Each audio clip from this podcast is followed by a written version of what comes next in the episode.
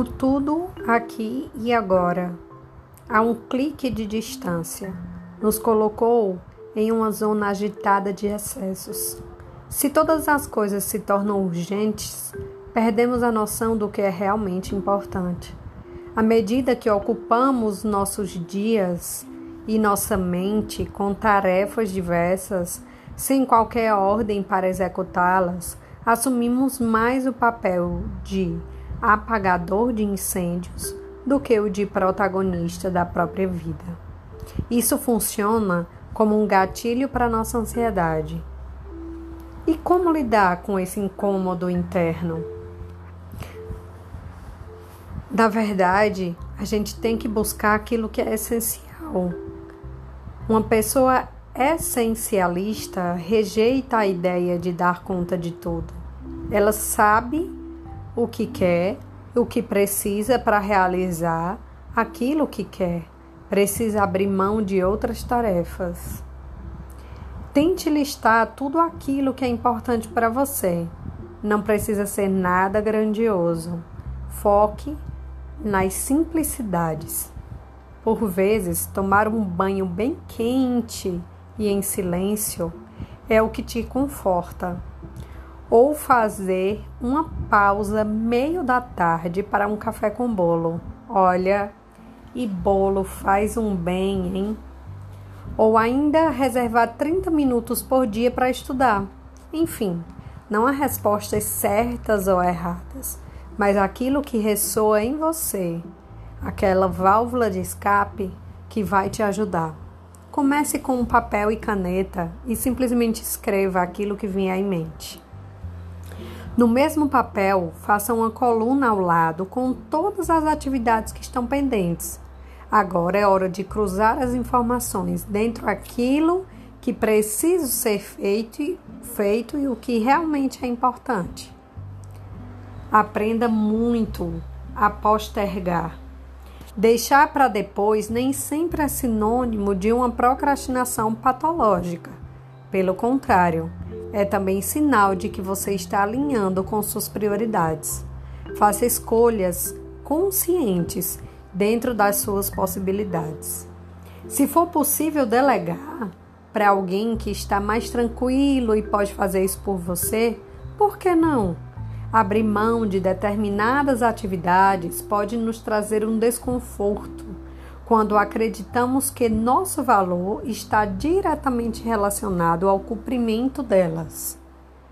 É como se, ao deixar que outra pessoa as faça, perdêssemos aquilo que nos tornava necessário para os outros. Neste caso, é importante procurarmos também por ajuda profissional para lidar com as inseguranças que tornam a nossa autoestima e a percepção que temos de nós mesmos dependentes do quanto somos capazes de fazer, produzir ou ofertar. Esses exercícios fazem com que a gente perceba a quantidade de tempo que gastamos com coisas que não fazem o menor sentido para os anseios da nossa essência. Por isso ficamos tão ansiosos, porque estamos distantes do que verdadeiramente nos alimenta. Cumprimos obrigações dia após dia, mas na completa ausência de um porquê, a felicidade se esvai e tudo fica mais nebuloso dentro, de dentro e fora da gente. Ainda assim, sente que uma ansiedade e uma angústia estão bem descompensadas. Converse com seu médico, farmacêutico sobre caminhos mais naturais Converse com um psicólogo, faça terapia. Formule ingredientes naturais que não gerem dependência, nem interação medicamentosa com outras substâncias. Tente levar uma vida com mais orientação, com mais sentido e com muito mais alinhamento entre o físico, mental e espiritual. Um tempo atrás, os nossos leitores, as pessoas que sempre estão ouvindo o podcast, enfim, vieram me perguntar sobre a ansiedade, a angústia e a irritação, né? que sempre aparecem nesse momento, principalmente esse momento da pandemia. Mas é importante lembrar que tudo isso é parte da gente e não deve ser encarado como algo a ser eliminado da vida. Até porque isso nem é possível. Mas é importante saber quando isso toma proporções gigantescas, nos tira, nos tira do equilíbrio interno e impede que fracassamos nas atividades comuns do dia a dia. Mas e por onde começar a procurar essa ajuda, né? Por onde começar a eliminar essas coisas que nos tiram dos eixos? Ou pelo menos equilibrar isso? Uma sugestão é começar pelos excessos das coisas, de sentimentos, de inquietações, de tarefas se quisermos caminhar em direção a uma vida com mais sentido e propósito, precisamos começar com mais sentido e propósito. Precisamos começar a identificar qual é a bagagem essencial que queremos carregar com a gente, porque tudo não é possível de levar. Então, nós esperamos verdadeiramente que ao longo, né, do passar desses meses, a gente consiga né, ter transformado situações bem ruins, como essa pandemia, em coisas mais toleráveis, em situações mais toleráveis. Afinal, a tolerância não é deixar o intolerante fazer o que quiser. Isso poderia abrir espaço para aceitar comportamentos que ferem os direitos humanos, a vida. A tolerância é aceitar que existem perspectivas diferentes e a partir disso encontrar pontos que nos unem. É somente na empatia e no entendimento do outro e do entendimento para com nós mesmos que é possível encontrar um caminho de paz. Um caminho onde a gente cultive dentro da gente aquilo que na verdade importa. Afinal de contas, somos instantes e tudo é muito passageiro na, na nossa vida, todas as coisas estão se transformando, sempre e sempre.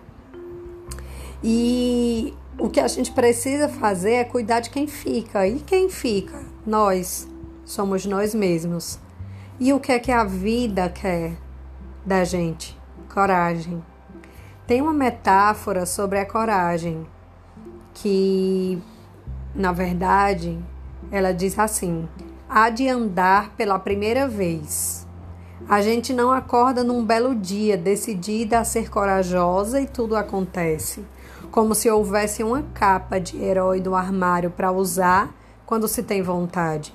A coragem diz muito mais sobre dar as mãos aos nossos medos, sobre caminhar um passo de cada vez em pequenas decisões que colocam cor no nosso agir. Cultive sua coragem. Cultive aquilo que faz você sempre acreditar em dias melhores. Converse, converse com Deus, converse com a sua divindade, converse com você.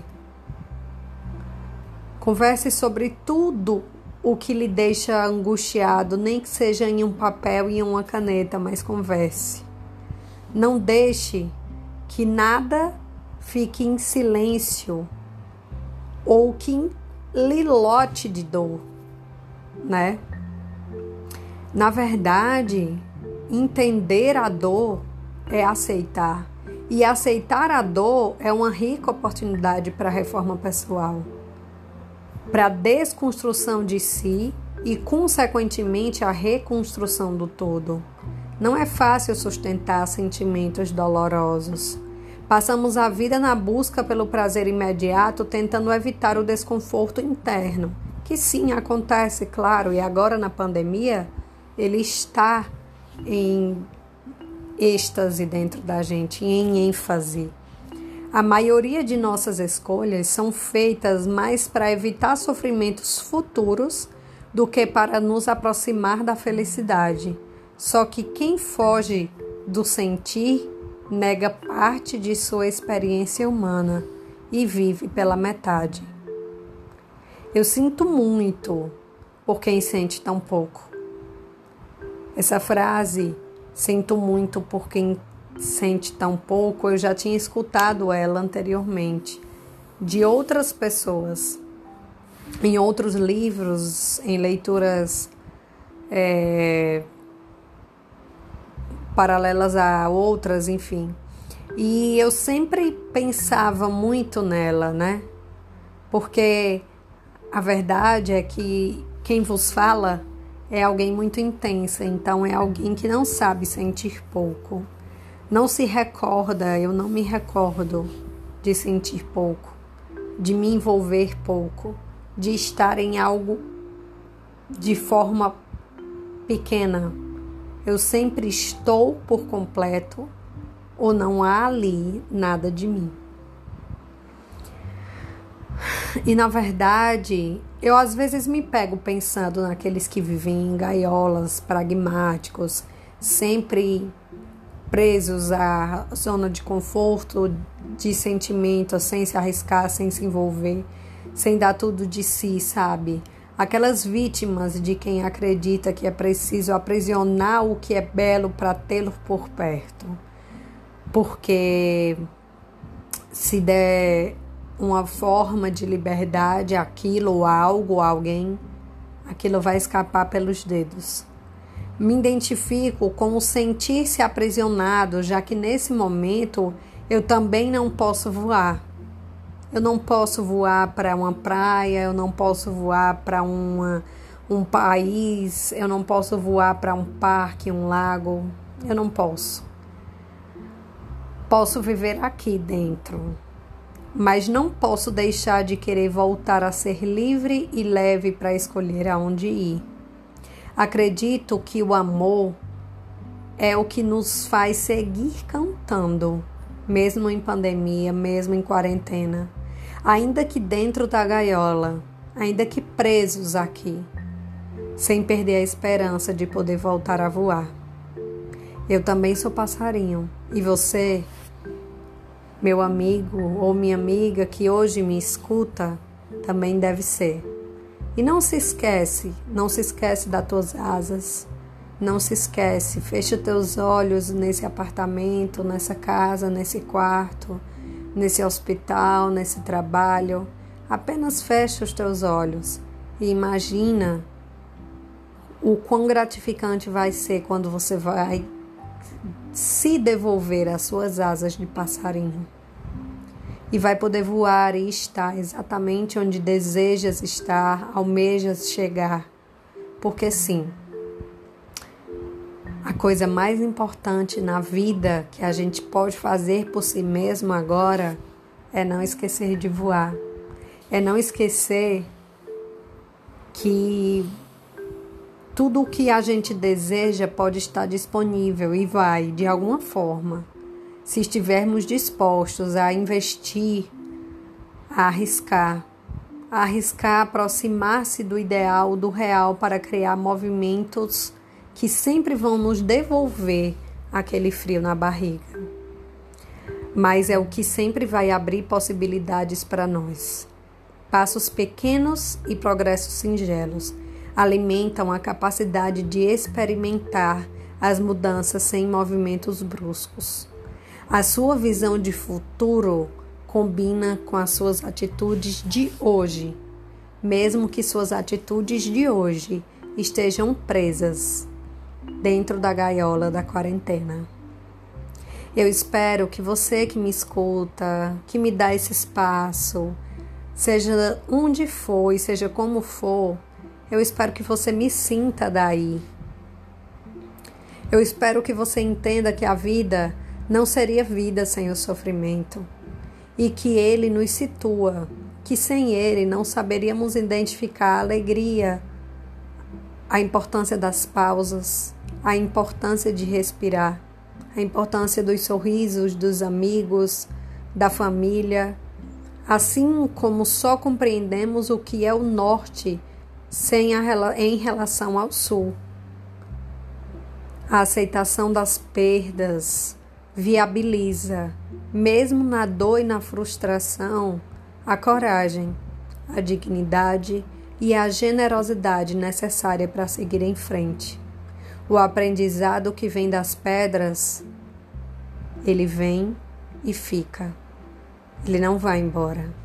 Então eu verdadeiramente espero que eu possa estar de alguma forma contribuindo com teus aprendizados, com os teus dias fáceis e difíceis, com os teus enfrentamentos, porque eu também estou. Eu também estou fazendo isso, eu também estou vivendo enfrentamentos severos, enfrentamentos que estão me fazendo crescer, mesmo imersa em um mundo de ansiedades, medo, pânico, antidepressivos e afins. Mas vai valer a pena. Me escuta.